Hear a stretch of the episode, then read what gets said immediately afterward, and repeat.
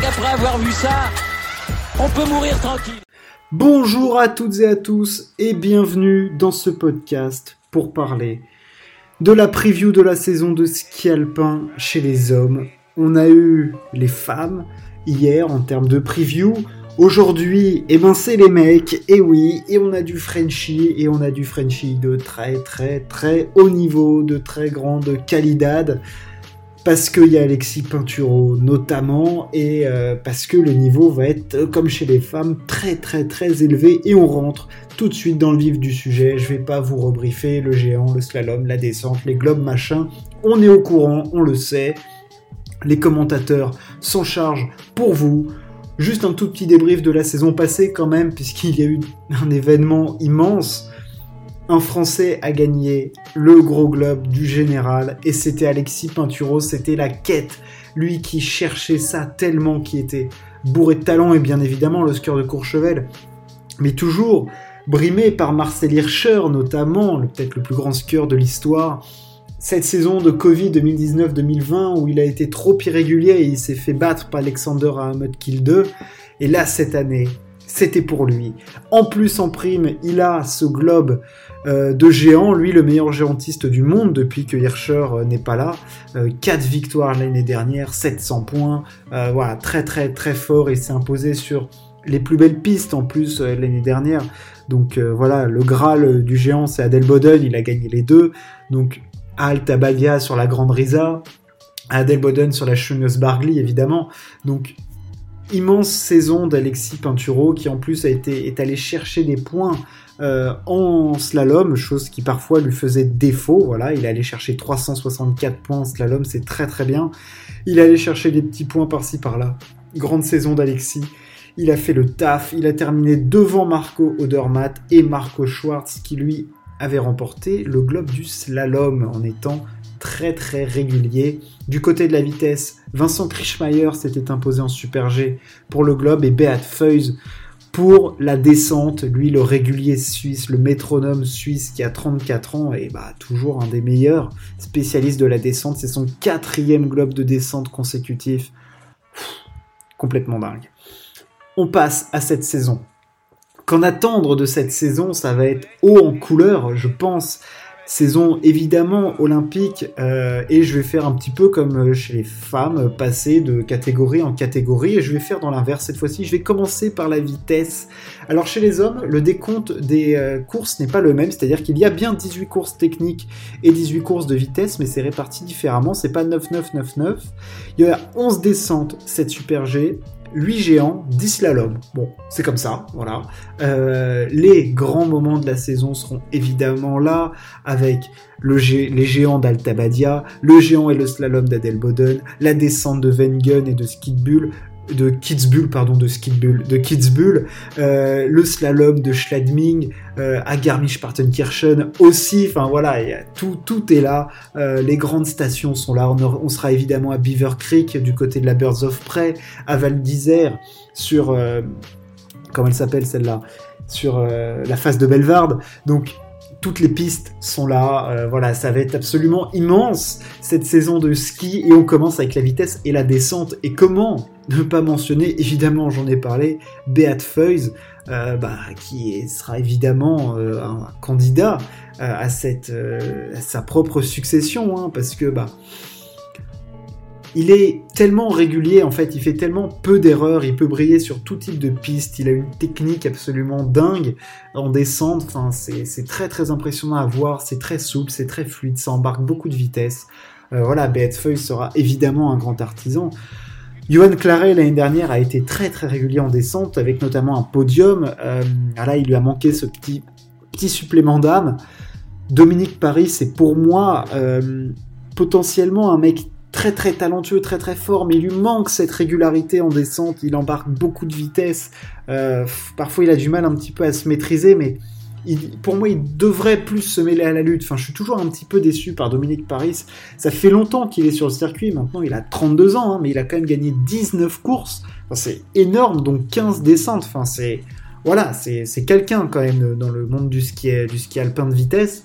Donc euh, voilà, en 2019, il fait quand même deuxième du globe de descente et premier du globe du super G. Donc avec une saison à 7 victoires. Donc, il peut être là et il lui manque cette régularité. Et j'espère vraiment qu'il va être capable d'être plus régulier. Et bon, Krischmeier aussi, mais peut-être un petit peu moins fort. Attention aux Allemands, que ce soit euh, Romet Baumann, Andreas Sander, euh, Linus Strasser, ça peut être très très fort sur des éclats. Je le vois moins sur, euh, sur la durée.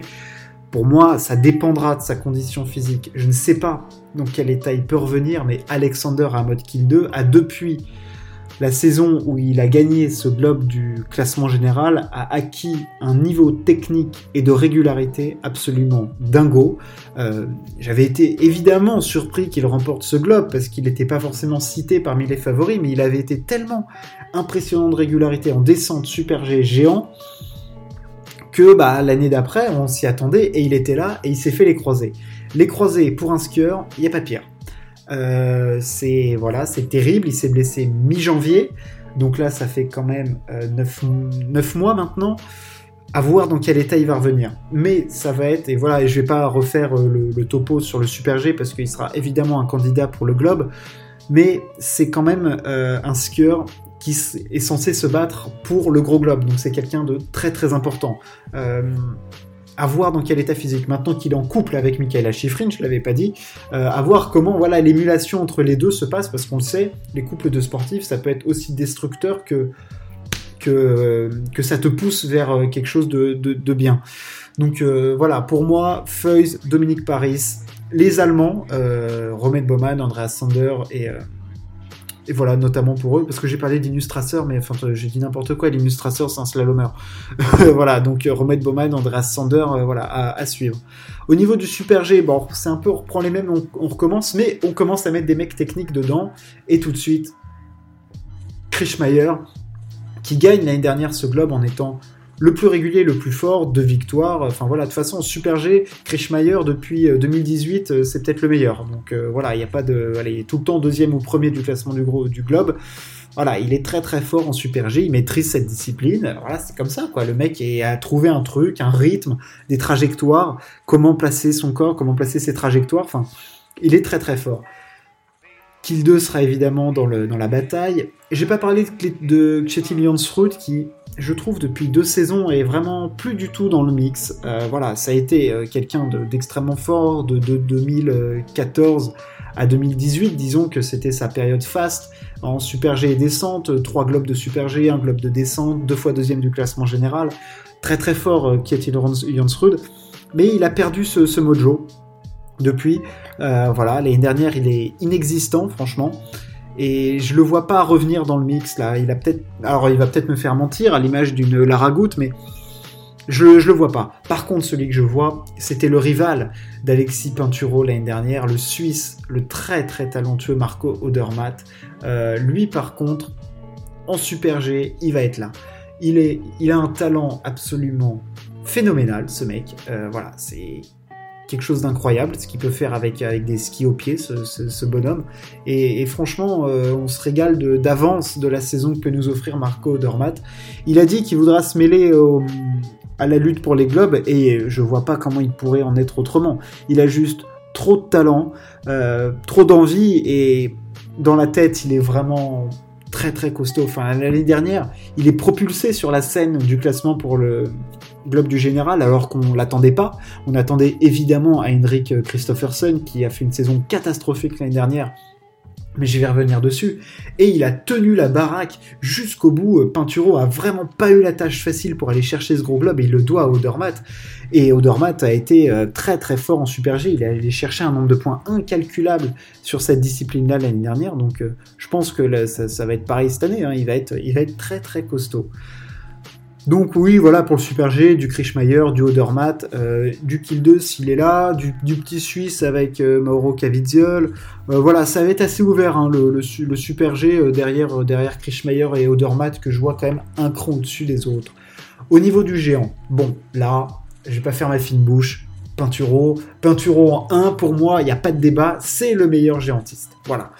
si il est focus, on le sait, parfois son défaut, c'est de sortir de piste. Voilà, moi j'ai je me souviens au début de sa carrière, là, en 2013, euh, tout ça, 2012-2013, quand il arrive sur le circuit, euh, il, avait, une vitesse de dingue, mais il sortait un nombre de fois, mais putain, et, parfois, je me souviens, quand je regardais avec, euh, avec mon père, on se disait, mais ouais, mais il nous a fait une peinture, quoi, il est encore sorti, et puis, voilà, et voilà, l'année dernière, 4 victoires, 700 points, alors, il fait la sortie au moment où il faut pas, c'est au championnat du monde, alors qu'il a fait le meilleur temps de la première manche.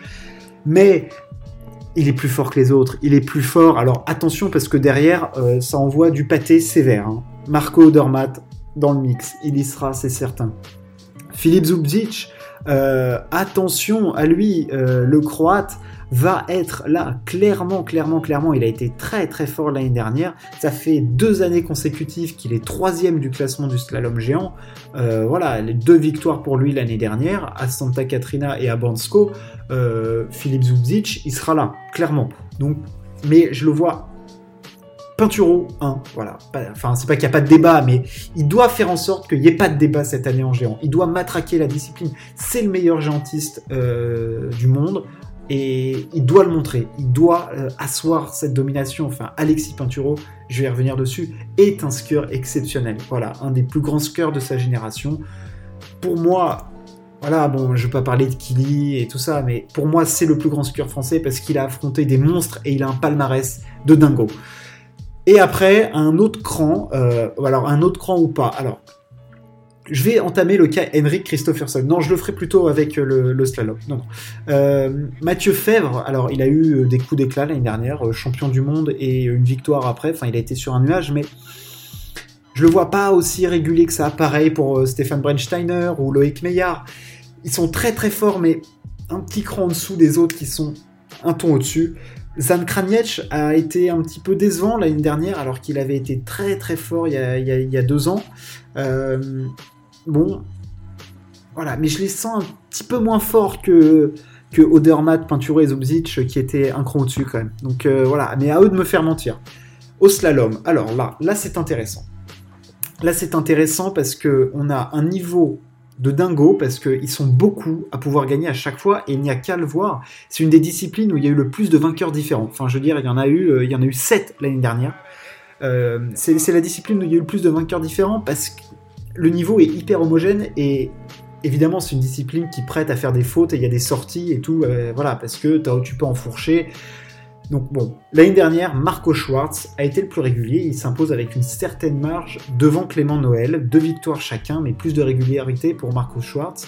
Le troisième, c'était ce bon vieux Ramon Zenorthern, euh, voilà, le grand Suisse avec sa grande carcasse, devant le fougueux Manuel Feller, et il y avait derrière Henrik Christophersen qui avait remporté deux courses. Alors, je vais m'attarder un petit peu sur le cas d'Henrik Christophersen. Bon, je sais pas si vous le connaissez ou pas, euh, mais Henrik Christopherson est, avec Pinturo et Hirscher, peut-être le skieur le plus talentueux de sa génération. Il faut savoir que en 2016, donc au sommet de la domination de Marcel Hirscher, euh, il a été capable de remporter 6 slaloms en une saison et 5 l'année d'après. Il a gagné déjà ce titre de meilleur slalomeur, deux fois, donc une fois en 2016 au sommet de la nomination de Marcel Hirscher. Il faut se rendre compte de ce que ça signifie, ok? C'est un truc de dingo. Il peut avoir un niveau fou et il peut avoir des trous d'air comme il a connu l'année dernière. Alors, pour moi, ça doit être le rival de Pinturo, le rival principal de Pinturo pour le globe, euh, à la fois du géant. Pour le slalom, Pinturo, il n'est pas dans le mix, il est un petit peu moins fort, mais pour le général, enfin, Christopherson a un niveau sur le papier exceptionnel. Euh, en géant, il peut être brillant, il a été champion du monde de géant d'ailleurs.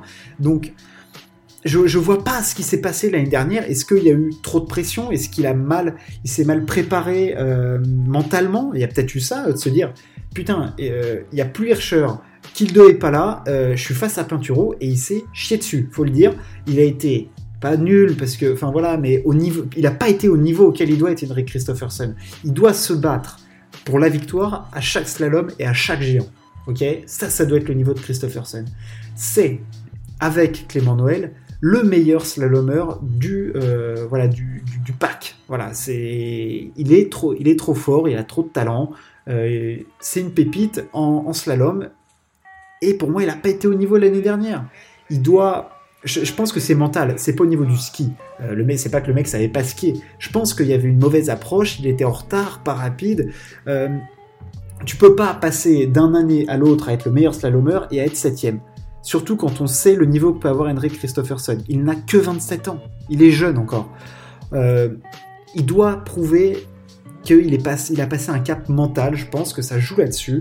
Euh, il peut être très très fort et on le sait, c'est un hyper perfectionniste, euh, Henrik Christophersen, et c'est un mec qui a la gagne dans le sang. Enfin, il faut voir, euh, il faut regarder les images de, de ses combats face à Hirscher ou sur des courses où il fait se battre pour où il se bat pour deux dixièmes mais tu vois la tronche du mec mais tu sens qu'il a la haine de la défaite donc je, ne m'explique pas sa saison euh, dernière franchement je, ne la comprends pas euh, c'est une énigme voilà pour moi c'est l'énigme de la saison dernière c'est Henrik Christopherson qui passe au travers complet le norvégien était absent et il doit remontrer. Et pour moi, ça passe par le slalom. C'est sa discipline, c'est son truc. Alors, malheureusement, on ouvre à Zolden avec un géant. Bon, mais il doit quand même être là. Donc pour lui, le premier slalom, ça va être, euh, ça va être Val d'Isère du coup. Le 12 décembre. Alors ça, c'est pas que sa saison commence là. Hein. Après, euh, il y, en aura beaucoup d'autres des slaloms, notamment Schladming, Wengen, Adelboden, tout ça.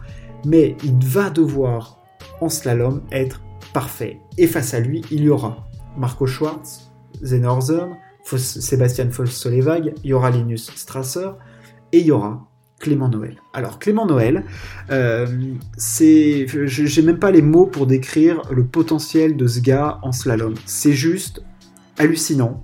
Euh, il est méga méga talentueux. J'ai été, il a été donc euh, pour vous rappeler Clément Noël, il a explosé en 2018-2019, trois victoires, deuxième derrière Marcel Hirscher au classement de la Coupe du Monde. Ensuite, il fait re deuxième en 2019-2020 euh, derrière, euh, comment il s'appelle derrière euh, Christopherson. Et l'année dernière, il fait re deuxième du classement du slalom, toujours avec 550 points. Enfin, il marque le même nombre de points. L'année dernière, je l'ai trouvé, il a eu du mal à rentrer dedans. Il fait bon, il fait deux victoires quand même, hein, mais il a eu du mal à, à rentrer un peu dans le truc. Il m'a déçu au slalom des championnats du monde. Voilà, peut-être trop de pression. il n'a pas réussi à gérer l'événement. Et j'étais un petit peu déçu de sa saison au niveau du slalom parce que il a tellement de talent, il est tellement doué, il peut être tellement fort, il peut mettre des écarts. Voilà, pour moi, il peut mettre des écarts que seul Christopherson peut mettre en slalom. C'est-à-dire qu'il peut, euh, mais sur une manche, mettre 7 dixièmes à tout le monde. Voilà. Il a ce truc en plus en slalom euh, qui fait bah, qu'il va vite, qui trouve de la vitesse, il raccourcit au piquet, euh, il plante les skis et il est plus fort, il est plus vite et les autres peuvent rien y faire, ils peuvent juste regarder et applaudir. C'est tout, point. Donc pour moi, cette course se résume à trois hommes. Elle doit, sur le papier, se résumer à trois hommes. Marco Schwartz, Christopherson, Clément Noël. Et ma pièce 7, c'est Clément Noël. Parce que je pense que ça y est, ça a été des années d'apprentissage, ces trois années. La première dans l'ombre de Marcel Hirscher, la deuxième où il est potentiellement le meilleur, mais il se fait sucrer euh, au final pour deux points. Et l'année dernière, où il a fait des sorties de piste qui lui coûtent trop cher. Mais il doit s'assumer. Et pour moi, il y aura deux globes euh, gagnés par les Français. Ce sera Pinturo en géant, Clément Noël en slalom. Au niveau du général, je l'ai dit, je l'ai déjà un petit peu euh, amorcé. Je sais pas si les mecs de la vitesse vont vraiment pouvoir se mêler. Autant chez les femmes, une Laragoute peut s'en sortir, autant chez les hommes, je vois pas un, un et il peut pas. Donc c'est pour ça que ça va être les techniciens encore qui vont être, je pense, euh, sur le devant de la scène parce que ils ont cette capacité à venir sur le géant euh, et sur le super G et à marquer beaucoup de points sur le super G parce que les trajectoires du géant, eh ben, ils peuvent un peu les retrouver au super G. On le sait, des super G très tournants, ils peuvent vraiment euh, s'en sortir. Et là où en géant, bah souvent les spécialistes de la vitesse se font quand même matraquer, à part Alexander à mode kill 2. Donc, cette lutte pour le général, Pinturo, Odermatt et Christophersen, pour moi, avec du kill 2 s'il est en forme physique, euh, voilà, pour, euh, pour se mêler au mix entre ces quatre-là. J'espère qu'il y en aura d'autres, hein, euh, qu'on va voir éclore du jeune. J'espère vraiment, hein. Mais voilà, ils ont, ils ont trop d'avantages et à voir comment ils articulent leur saison autour des Jeux Olympiques. Pinturo a dit que ça serait son objectif, c'est l'or olympique. On le comprend complètement. Franchement, il a le plus beau palmarès du pratiquement du ski alpin français. Il lui manque ses médailles dans les grands, enfin sept médailles parce qu'il a une médaille d'or au championnat du monde en, combiné. Euh, il lui manque cette médaille d'or olympique. Ça va être son objectif. Il aura ensuite tout gagné. On n'en est pas là, on en est loin, mais c'est l'objectif. Pinturo, la peinte fait nous rêver. C'est vraiment un athlète que vraiment que j'admire beaucoup parce qu'il a une force physique, une puissance, une volonté euh, dingue. Et puis d'avoir des Français à ce niveau-là, je l'avais dit avec Julien Lafilippe euh, notamment, c'est c'est tellement plaisant et agréable de pouvoir voilà se ah, être euh, voilà moi moi quand je, vois Pinturo courir, je je suis, comme un fou quoi. Donc bon, j'espère que ce sera pareil pour vous. En tout cas, ça m'a fait très plaisir de parler de ski. Je débrieferai évidemment le maximum de courses. Demain, il y a de la Formule 1. On se retrouve très vite. Ciao, plus.